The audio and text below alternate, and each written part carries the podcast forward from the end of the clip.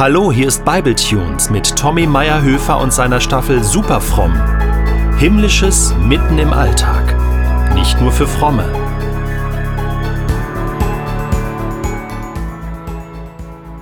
Wir telefonieren und sie erzählt mir von jemand aus ihrer Familie, der seit vielen Jahren an Depressionen leidet. Es fällt ihr schwer, diese Wahrheit auszusprechen, ich kann es hören. Und ich verstehe das auch. Denn die Wirklichkeit trägt schwarz und die Restfantasie auf eine bessere Zukunft, die, die liegt unter einem Felsbrocken vergraben. Ist so. Da gibt es nichts zu beschönigen. Und teilt jemand seine Trauer mit mir, betrachte ich das als Vorrecht. Dann höre ich zu, schweige, leide mit. Hätte ich versucht, etwas Aufmunterndes zu sagen, wäre das falsch, ja geradezu beleidigend. Ich war's schließlich, der sie nach dem Kranken fragte, und sie antwortet mir ehrlich.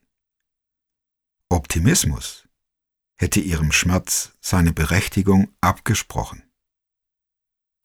Dieser falsche Optimismus einfach rausgehauen, mal ebenso, weil man's macht, das verletzt den Betroffenen und wird seine persönliche Misere mit Gott und fehlendem Vertrauen in Verbindung gebracht, zerstört das nicht nur die kümmerliche Hoffnung auf Heilung, sondern zertrümmert auch den Restfunken an Gottes Glauben.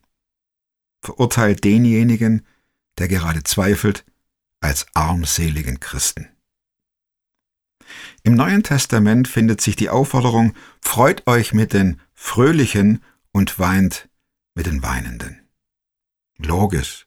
Das gemeinsame Freuen, das ist viel angenehmer. Da steigt eine Party, man erzählt sich von beispiellosen Wundern, powert Gottes machtvolles Eingreifen und freut sich des Lebens. Das ist inspirierend. In den Wohnungen der Trauernden, da läuft keine Musik.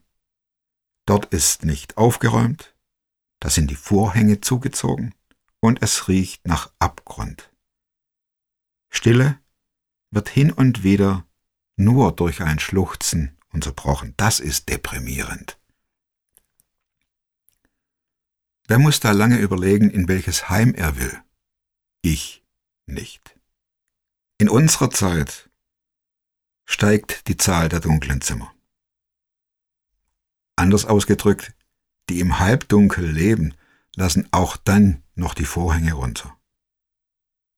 Es gibt so viele biblische Botschaften, die unter die Rubrik Da ist Licht fallen. Eine davon heißt, das Volk, das im Finstern wandelt, sieht ein großes Licht. Und über denen, die da wohnen im finstern Land, da scheint es hell. Fällt dieses Statement nicht auch in die Kategorie falscher Optimismus? Auf keinen Fall. Tatsache eins: Dunkelheit ist da, immer noch und immer weiter. Tatsache 2. Licht leuchtet. Und Tatsache Nummer 3.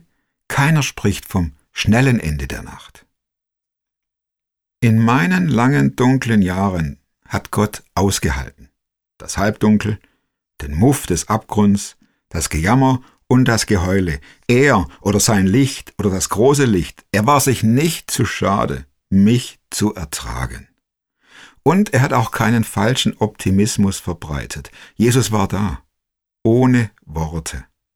Und er hat sein Ich bin da nicht von meinem inneren Zustand abhängig gemacht. Also, wenn du glaubst, wenn du Lobpreis machst, dann komme ich und dann bin ich da. Nichts von alledem.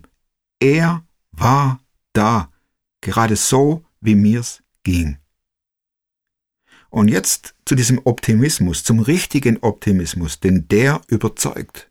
Durch Liebe, durch Zeit, langes Ertragen und auch noch längerer Stille. Und Jesus hat sich diese Zeit genommen. Es hat Lichtjahre gebraucht, um mich in meiner Tiefe, in meiner Krankheit zu erreichen. Und Jesus hat mir die Zeit gegeben und er hat sich die Zeit genommen. Er hat seine Bemühungen niemals abgebrochen.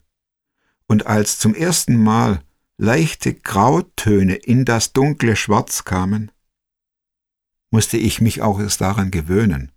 Ich habe mich gefragt, was passiert da?